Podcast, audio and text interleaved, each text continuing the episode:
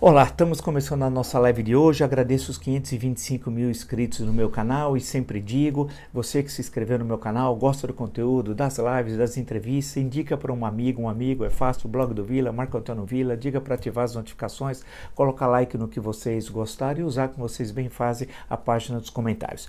Lembro também que postamos hoje a excelente entrevista com a economista Mônica de Bolle. Vocês vão gostar, assistam, que é muito legal, uma reflexão do Brasil, das questões internacionais, uma reflexão absolutamente criativa, com muitos dados, e ela fazendo referência ao último livro que ela publicou, é, que leva o título de Ruptura. Lembro também que nós temos as entrevistas últimas postadas com Vera Magalhães, o jornalista Vera Magalhães, temos com João Moedo, candidato do Partido Novo a presidente da República em 2018, que tem uma reflexão bastante interessante sobre essa conjuntura de 2020, né, com o professor Delfineto, como fazemos toda semana, e com o senador senador Jorge Cajuru, uma entrevista super polêmica que já tem mais de 215 mil visualizações. Portanto, veja que é um conjunto amplo, é, diverso, plural, porque esse é o objetivo do canal, né? É buscar a pluralidade, a reflexão, sempre no campo claro, da democracia, das liberdades e do espírito republicano. Né? Lembro também que no Twitter, caso vocês queiram acompanhar as questões que eu vou durante o dia colocando, é fácil, é Vila Marco Vila, nós já temos mais de 700 mil seguidores. E por fim, lembro que na plataforma www.cursosdovila.com.br, lá vocês encontrarão todas as informações sobre os três cursos que estamos oferecendo, ou seja, História da Ditadura Militar no Brasil, 1964-1985, é, o segundo curso, História Política das Constituições Brasileiras, das sete constituições, desde a primeira imperial de 1824 até a última, essa que eu sempre mostro que é a Constituição Republicana de 1988, né, sempre do ponto de vista da história política. E o terceiro curso é o que é fascismo. Lá no www.cursosdovila.com.br tem todas as informações, tá bom? Ok? Vamos então seguindo, seguindo em frente. Eu, passando todo o noticiário, né? Eu queria, a semana foi marcada, claro, pelo triste episódio do amigo, do grande amigo, amigo do peito, uh, união estável, até disse o Bolsonaro, em relação ao seu amigo, o senador Chico Rodrigues, por Roraima, né? Uh, e o episódio do dinheiro na cueca entre as nádegas, né? Ali, ali é, não, convenhamos, eles chegaram ao ápice, os corruptos, né? E veja como o Bolsonaro se dá bem com toda essa turma. Ele faz parte da turma, né? Afinal, rachadinho que é? Né? É, tudo que tinha no gabinete do Flávio, no próprio gabinete do Jair e no gabinete de Carlos, tudo demonstrado com provas. Eu só não entendo como é que as coisas não andam. Ou entendo, né? Toda a pressão que ele faz sobre as instituições, Bolsonaro, né? Vídeo o episódio da Superintendência da Polícia Federal do Rio de Janeiro, na reunião de 22 de abril, isso ficou demonstrado, né? É, assim, e a questão, é, tirar o governador do Rio, não porque tem algum intuito no sentido de combater a democracia, combater a corrupção, perdão, isso isso não passa pela cabeça do, do Bolsonaro, né? É, mas era para colocar alguém de confiança e tentar controlar as investigações no Rio via Ministério Público. Eu presumo que o Ministério Público vai resistir, né? E vamos aguardar, inclusive, a sucessão, que vai ser agora, no, daqui a pouco, no Ministério Público no Rio de Janeiro. Então, ele convive muito bem com a corrupção, ele é produto disso, do baixíssimo clero, nem do baixo clero, ele era do baixíssimo clero e sempre teve envolvido, é, e as denúncias são graves, que pelos crimes de no caso de Bolsonaro, de peculato, de lavagem de dinheiro, corrupção ativa, corrupção passiva, depende do caso, organização criminosa. Né? Então, e o episódio Chico Rodrigues marca o que é o governo Bolsonaro. O Chico Rodrigues é a mais perfeita tradução do governo Bolsonaro. É isso. Nem adianta mais falar. E fora todas as tragédias que nós vamos aqui tocar rapidamente. Mas é triste, triste, triste, triste. Nós vivemos realmente, eu sempre tenho dito, e, cada, e tem sido comprovado pelos fatos, e isso é indispensável, que não basta, você não vai fazer uma análise em que há um descompasso entre a análise e os fatos, aqui há sempre uma associação entre uma coisa e outra, que nós vemos o pior momento da história é, do Brasil republicano. Né? E essa década que está terminando agora, 31 de dezembro, é a pior década das últimas quatro. Né? Se pegarmos as duas últimas do século passado e essas duas desse século, essa certamente é a pior nós, vamos, nós estamos tendo um crescimento médio nessa década, algo mais ou menos de 0,1 0,8 do PIB, é 0,7, 0,8. E o crescimento demográfico é de 0,8 da população demográfica, entendo, crescimento populacional. Ou seja, nós estamos estagnados. É inacreditável, é um desastre terrível para o país. Enquanto isso, o mundo vai crescendo, vai crescendo, porque você tem que comparar a taxa de crescimento do Brasil com a taxa de crescimento mundial, a média da taxa de crescimento mundial. E eles vão passando a gente, é como se fosse uma corrida. Né? Nós paramos e os outros passam. O duro é a gente recuperar o lugar que nós tínhamos. E isso vai ser muito, muito difícil. A cada década que perdemos, e perdemos as últimas quatro, né, de uma forma mais acentuada ou menos acentuada, mas perdemos, né, o mundo se desenvolve, se revoluciona, entra novos parceiros no comércio internacional, novos atores, e o Brasil vai perdendo, vai perdendo, vai perdendo. E nós estamos apontando essas questões, identificando, né, não no sentido do, de buscar ah, uma visão negativa das coisas, não, é apontar que tem um problema e é necessário encontrar soluções o mais rápido possível. E aí passa pela questão política que nós batemos nessa tecla sistematicamente. É, enquanto não resolvemos a questão do sistema político, a formação de lideranças políticas, nós não sairemos dessa crise e teremos a próxima década, que começa agora 1 de janeiro do ano que vem, uma situação, no, no primeiro lustro, os primeiros cinco anos, uma situação extremamente difícil, dramática, na verdade, uma situação dramática. Bem, apesar de tudo isso, dessa, desse terror que nós estamos vivendo, imenso pesadelo, o Mandrião, o Bolsonaro, que eu defino como mandrião, e é perfeito. Eu, eu, fiquei em dúvida, confesso a vocês, da agenda presidencial que tinha visto dele ontem. Eu falei, acho que ela vai ser alterada durante o dia que eles fazem isso. Né? Eu falei, será que é isso mesmo? Você sabe o que? Eu até duvido muitas vezes do que eles fazem, né? O obtuso, o parvo, que é o presidente da república e sua malta e toda a caterva, né? Mas é verdade. Vocês entram na agenda presidencial de ontem. Ele pegou um avião para Guariba, aqui no interior de São Paulo, e nós comentamos o episódio de aí da Guariba, às 7h30. Chegou às 9h15. Às 10 foi na inauguração de uma planta de biogás. Ficou uma hora, das 10 às 11. E aí pegou o avião, foi para Resende, no Rio de Janeiro. E acabou o dia. Sexta-feira. Ele sextou. Sim, sim, sim. Não trabalha o homem. Ele sai de Brasília para uma inauguração no interior de São Paulo, participa uma hora de inauguração e vai para Resende. Por que para Resende? Lá Academia Militar de Agulhas Negras.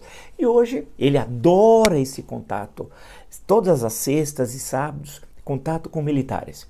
É para ele deixar uma base militar é, na cabeça dele, no delírio extremos que ele vive, para tentar e ele vai voltar, voltar a, a, vestir a roupa de golpista com a, com, já no final do mês de novembro, anotem, anotem, portanto, daqui a pouco, e aí ele que acha que tem uma base militar, ele pode coagir, como ele estava coagindo as instituições entre fevereiro, março, abril, maio, até em junho, a prisão de Fabrício Queiroz. Então, é inaceitável na situação que nós vivemos, na mais grave crise da história do Brasil republicano, econômica, sanitária, social, uma crise política terrível, ele tenha um compromisso na sexta-feira, um compromisso, e deixou de trabalhar às 11 horas da manhã tem um compromisso de uma hora. É inacreditável. Isso daqui é a comprovação, é, podemos chamá-lo de Jaiminho do Planalto, mas é o Mandrião. Vamos inovar, é o Mandrião presidencial. Isso é inaceitável.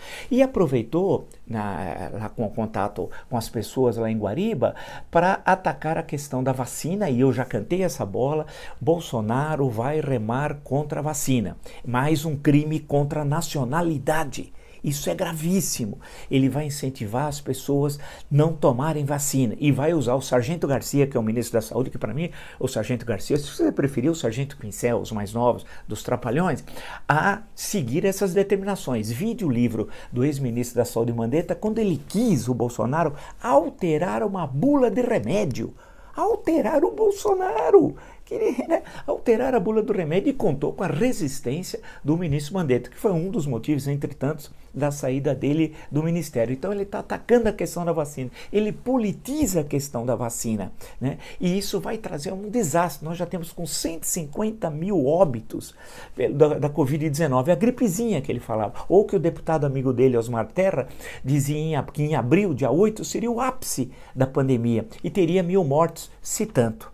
Essa é a situação. Vamos continuar agora e ver que, além dessas questões, como é que fica a questão econômica e do Pacheco e seu imenso talento, que é conhecido também como Paulo Guedes.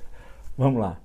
Eu sempre disse aqui, vocês são testemunha, né, do Pacheco e seu imenso talento. Eu conheço a peça, conheço a peça de há muito, né, e sabia que seria um desastre, e está sendo. E o desastre que antecede a pandemia. O ano passado foi muito ruim, o mês de janeiro já estava muito ruim, aí chega a pandemia e nós estamos vivendo essa terrível, terrível situação. Veja que nós, nós fomos apresentar, por exemplo, a, a questão da taxa de desemprego que ia disparar, disparou 14,4% e vai, nós podemos terminar terminar o ano. Alguns falam em 20%, outros falam em 25% de taxa de desemprego. Vai quebrar até o final do ano milhares e milhares de micros, pequenas empresas, especialmente médias também, mas especialmente micro e pequenas, que ainda tinham um respiro esperando que o Natal pudesse salvá-las. Isso não vai ocorrer. Né?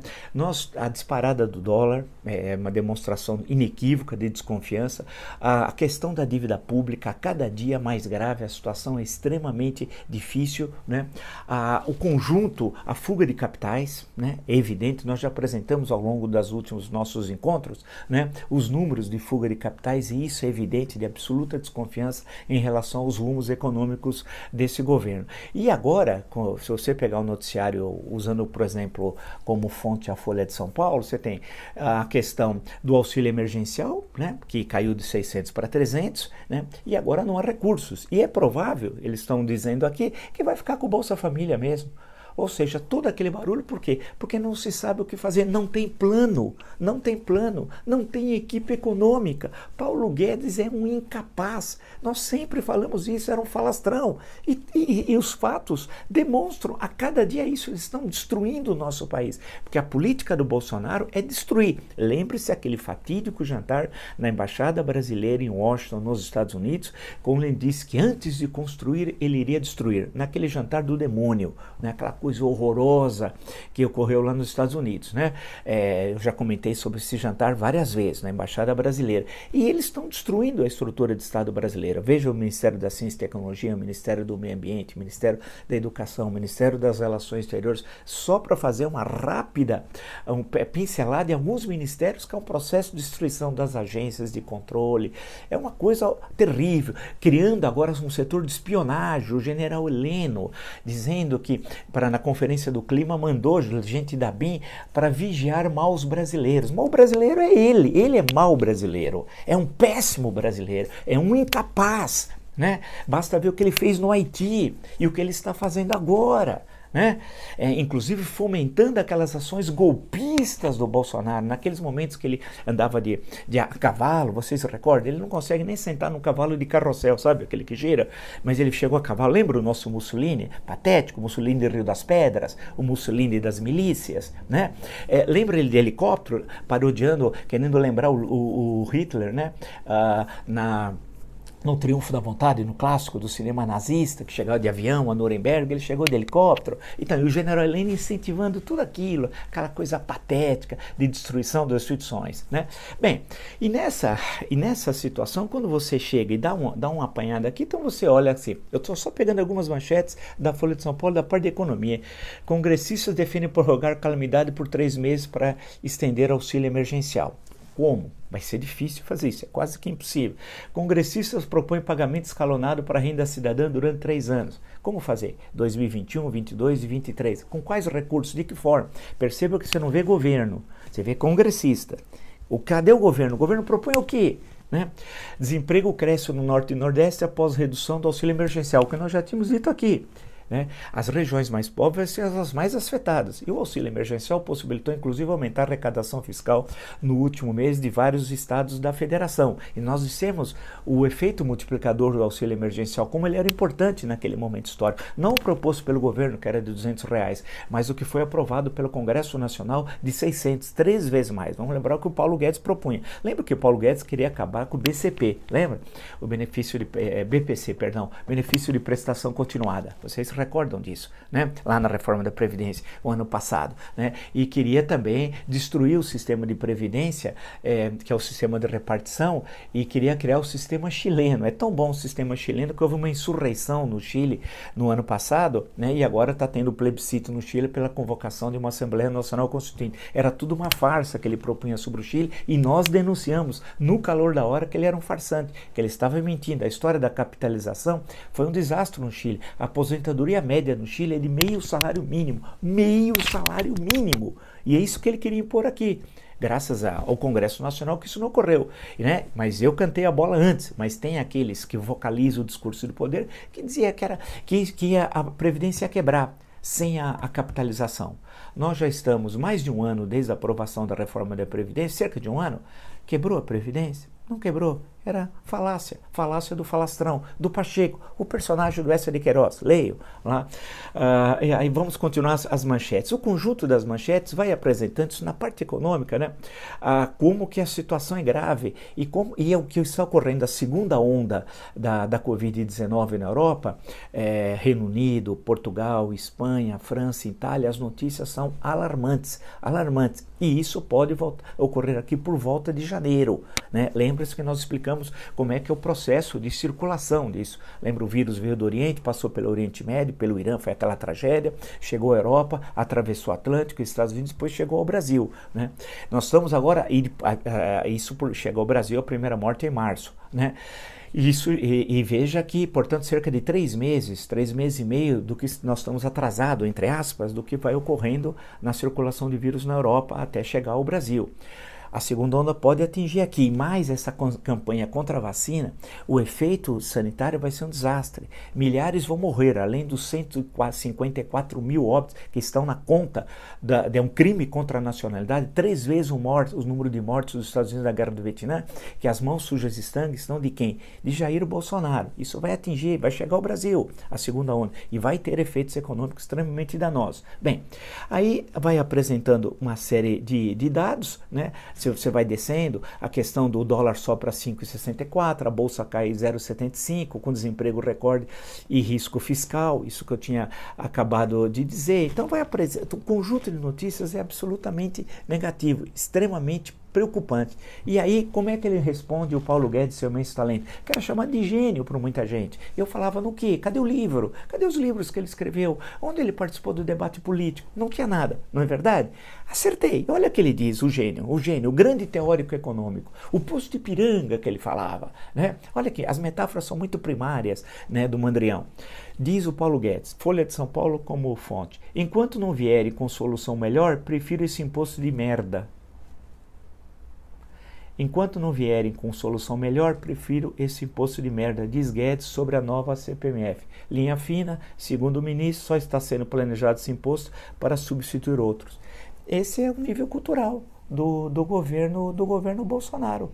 O ministro da Economia, super-ministro, que incorpora planejamento, indústria e comércio, trabalho, se refere a uma medida econômica, a uma proposta, ao menos que seria desastrosa, vale lembrar, a CPMF, como imposto de merda. Esse é o nível. Todos têm de se igualar à loucura do Bolsonaro e à marginalidade do Bolsonaro. A reunião de 22 de abril vale uma análise. Todos têm de ser iguais a ele. Aí lembra, vamos voltar ao Euclides da Cunha, outra vez. Né? É, é, eu, posso, posso acrescentar o Euclides parodiando. Bolsonaro subiu sem se elevar, porque se ele operar em torno uma depressão profunda. Repetindo, Bolsonaro subiu sem se elevar, porque se ele operar em torno uma depressão profunda, destacou-se à frente de um país sem avançar. Destacou-se à frente de um país sem avançar. É isso. Isso. Só que no processo de destruição das instituições, de quebrar, quebrar o decoro do, de, do exercício de cargos públicos, ele precisa fazer isso e está fazendo, destruindo instituições, e todos que o cercam, a caterva do qual Paulo Guedes é parte, faz a mesma coisa. Olha a linguagem isso aqui nem no botequim, lá no boteco do Juca, que o Bolsonaro estava recente, nem no boteco do Juca o sujeito diz isso. Mas o Paulo Guedes, o gênio das finanças, aquele que diz que em Davos todo mundo queria investir no Brasil. Veja as palavras que ele diz na reunião de 22 de abril, ele está louco. Olha o que esse homem diz: enquanto não vier com solução melhor, prefiro esse imposto de merda.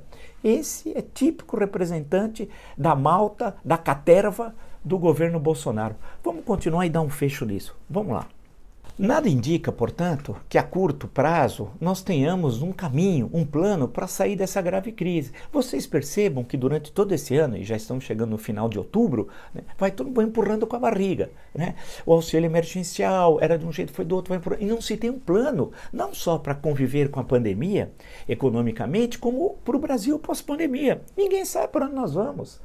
Essa que é a grande questão. O governo não aponta nada. Tem toda uma estrutura, não consegue. Não há plano nenhum. Há sempre uma tentativa de obter favores, benefícios, favorecimentos de todos os tipos, republicanos e antirrepublicanos, né? mas concretamente não há plano, muito menos um projeto nacional. Né? Não consegue fazer absolutamente nada, nada, nada. Por outro lado, a oposição também está atomizada, tem dificuldades, está olhando para a eleição de 15 de novembro, evidentemente, é, para ver o que vai acontecer, mas não consegue também. Tem dificuldade de estar presente todo dia no campo de batalha, no campo de batalha político e ideológico, entenda-se. Não consegue fazer isso. E a situação se agrava a cada dia. Nós teremos um crescimento negativo do PIB, não sei, 5,1, 5,4, 5,5, vai ser muito ruim. E a recuperação o ano que vem, insisto, não vai ser em como o Mandrião disse ontem em Guariba, na última única atividade de trabalho dele. Todo mundo mostra, todos quem, quem basta pegar esses dados que vai ser em U, ou seja, se teve aquela queda, vai ficar em baixa muito tempo para iniciar uma lenta recuperação. O Brasil não aguenta mais ano, dois anos de governo Bolsonaro até o final de 2022. O país não aguenta. A economia vai, vai, vai, vai estar destruída. E aí, além da crise sanitária, que a gente não sabe até onde ela vai, registre nós teremos uma permanência da crise econômica e aí é inevitável. Né? A crise política se intensifica, porque ele vai atacar as instituições. Biden vence nos Estados Unidos dia 3 de novembro. Dia 15, Veja como o mês de novembro é importante. Quando novembro chegar, dá até título, né? Aqui, dia 15 de novembro, ele vai ser derrotado nos principais colégios eleitorais, no primeiro e no segundo turno. Registrem. A crise econômica vai permanecer e se agravar, e se agravar pelos dados que estão apresentados, né, de consultoria sérias de dados, não daqueles que querem desenhar cenários para na segunda-feira ganhar na Bolsa de Valores com especulação, né, que isso tem muito também, né, é, especulando na Bolsa e no câmbio, não, então o cenário econômico é muito difícil, e ele outra vez, aí vai vir a ideia de, ele vai vestir a roupa de nacionalista, porque vai ver, aparecer questões sobre a Amazônia, do Partido Democrata, do Biden, ele vai dizer que a Amazônia é nossa, fazer aquilo, ninguém está falando que vai tomar Isso é ridículo. Mas ele é típico desse tipo, desse, desse, dessa liderança, desviar as questões do fracasso interno para um inimigo externo. É típico, é típico. Registre que isso vai ocorrer. E olha, quando eu digo registre que isso vai ocorrer, quantas vezes eu disse isso ao longo dos últimos meses, desde o ano passado, nesses nossos encontros diários, e ocorreu. Né? Eu brinco que só não dá para acertar a Mega Sena. Mas em termos de análise de conjuntura política e econômica, todas ditas aqui, todas se realizaram sem tirar nem pôr. Então, vai aparecer a questão da Amazônia. Né? Esse exercício patético que fizeram na Amazônia é uma piada essa semana militar, é ridículo. Isso daqui é, é aquelas brincadeiras de forte apache, como tinha antigamente, muito antigamente, né? que as pessoas ficavam brincando. Né? É coisinha de Lego, não dá, não dá para levar a sério. Isso aqui é brincadeira. Se alguém quiser tomar Amazônia, não vai ser com aquele exercício que vai, se, vai de alguma forma resistir a uma evasão que não existe. É isso daí é delírio, delírio. Parece aquele filme do Stanley Kubrick, lá de acho que 1960, o Dr. Strangelove lá, lembra? Ah, ah, que levou um, um, outro nome aqui no, no Brasil. Então é uma maluquice isso daí. Né? Agora, a questão é que esse homem é o presidente da República. E nós não temos, e veja, o Senado não consegue, e o presidente do Senado é presidente do Congresso pela Constituição, não consegue nem enfrentar o problema do senador Chico Rodrigues, aquele que esconde dinheiro entre as nádegas. É, é, inacreditável, inacreditável, que é um amigão do Bolsonaro, porque a família Bolsonaro tem boas amizades.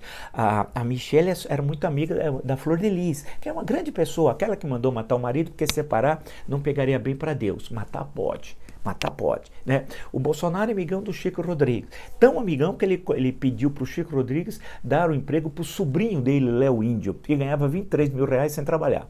Né?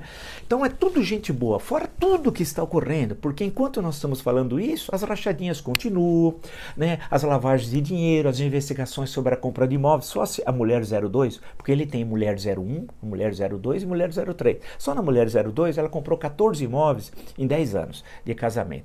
Parte com dinheiro vivo, isso com o elemento Jair. Vou chamar de elemento igual a linguagem policial, porque ele não tem currículo, ele tem capivara, né? É, que é a linguagem mais adequada para se referir esse a esse elemento. Então é isso, o que nós temos é esse quadro. Então quando eu fico vendo tudo isso, e tem um outro fator, um outro fator, questão China. Eu tenho alertado aqui desde lá atrás e vou acertar outra vez. tudo que esse governo tem de batido na China, que é a nossa maior parceira econômica, investidora, maior compradora, exportadora, é fundamental para o nosso país. Eles vão batendo. A mando do Trump. Porque é uma política de traição nacional. Né? Vai fazendo. É o aio, o amo manda, o aio faz. Né? A questão da China. Porque hoje, inclusive, tem no jornal O Estado de São Paulo, tô, uh, a PIB a preços de mercado, tem uma análise bem interessante aqui, eu vou citar rapidamente, né? É, e a, a, PIB, a PIB a preços de mercado, a China é 15,2 trilhões, é, Estados Unidos 20,8. Mas quando você usa um outro medidor, que é chamado de PPC, né, vamos chamar assim, é, que é um, um, um, outro indicador que faz uma outra relação, não necessariamente aquela, aquela do PIB, que é o paridade de poder de compra, que é bem interessante isso, leio isso no Jornal do Estado de São Paulo, aí a situação fica em trilhões de dólares, a China com 24,7 em trilhões de dólares e os Estados Unidos 20,8. Sendo assim, a China nesse, nesse sentido já, era, já é a maior economia do mundo. E é incrível o número de reservas em 2009 em bilhões de dólares. Né? Ah, o, ah, tem em, ah, as reservas da China é de 3 trilhões 222 bilhões e 800 milhões de dólares. 3 trilhões 222 bilhões e 800 milhões de dólares. As reservas dos Estados Unidos é de 516 é, bilhões. Né? A da China é de 3 trilhões 222 bilhões e 800 milhões de dólares. Portanto, as reservas é, da China são seis vezes superiores dos Estados Unidos. Então, nesse cenário, com o deslocamento do eixo dinâmico do capitalismo do Oceano Atlântico, no qual ficou cinco séculos, para o Pacífico nas últimas três décadas, e nas últimas duas mais especial, né, o Brasil não está entendendo, esse governo não entende, porque esse governo está a serviço do imperialismo. Basta ver o Beato Salu e tudo que ele faz. Então, veja que o cenário é a China chegar e falar o seguinte: oh, grãos eu posso comprar de outros países, carne eu posso comprar de outros países, minério de ferro posso comprar de outros países. E aí, como é que vai ficar? E aí, como é que nós vamos ficar? Por isso que o agronegócio, que faz uma aliança irresponsável com o Bolsonaro, né, porque está ganhando muito dinheiro, claro, com as exportações, especialmente para a China, com a desvalorização do câmbio, que favorece as exportações também do agronegócio, mas não consegue enxergar o, o médio prazo. E o médio prazo está é, tá logo ali, viu? Não está muito distante, não. E aí nós vamos ter uma repercussão extremamente negativa aqui, interna, aqui para o Brasil, interna. E nós vamos ficar isolados diplomaticamente a partir do, desse final de já de mês de novembro. Ninguém vai estar com o Brasil. Inclusive a Bolívia vai ter, vai voltar uma asa ao, ao governo, né? Quer dizer, o conjunto, é, é então todas aquelas, aquelas, aquela leitura que tinha do Beato Salu lá do Itamaraty junto com o Bolsonaro produzida lá fora e que eles é uma, servem aqui como se fosse um prato novo recém-preparado quando é uma comida requentada no sentido de, de, de relações internacionais, nós seremos extremamente prejudicados, caminhando, portanto, para um maior desastre econômico da história do Brasil, sem nenhum exagero. E os dados apresentados ao longo dos nossos encontros nos últimos meses reforçam isso. Se você gostou dessa live, de tantas outras do meu canal, está entre os 525 mil inscritos, indica a uma amiga, a um amigo. É fácil, blog do Vila, Marco Antônio Vila, dica para ativar as notificações, colocar like no que vocês gostarem e usar com vocês bem fazem a página dos comentários. Lembro também das últimas entrevistas, hoje com a economista Mônica De Bolle. Veja a entrevista também com Vera Magalhães, João Amoedo, Delfim Neto e o senador Cajuru, Jorge Cajuru. E na plataforma www.cursodovila.com.br, lá tem os três cursos que nós estamos oferecendo: História da ditadura militar no Brasil, História política das condições brasileiras e o que é fascismo. www www.cursosdovila.com.br. Nos encontramos então amanhã. Até!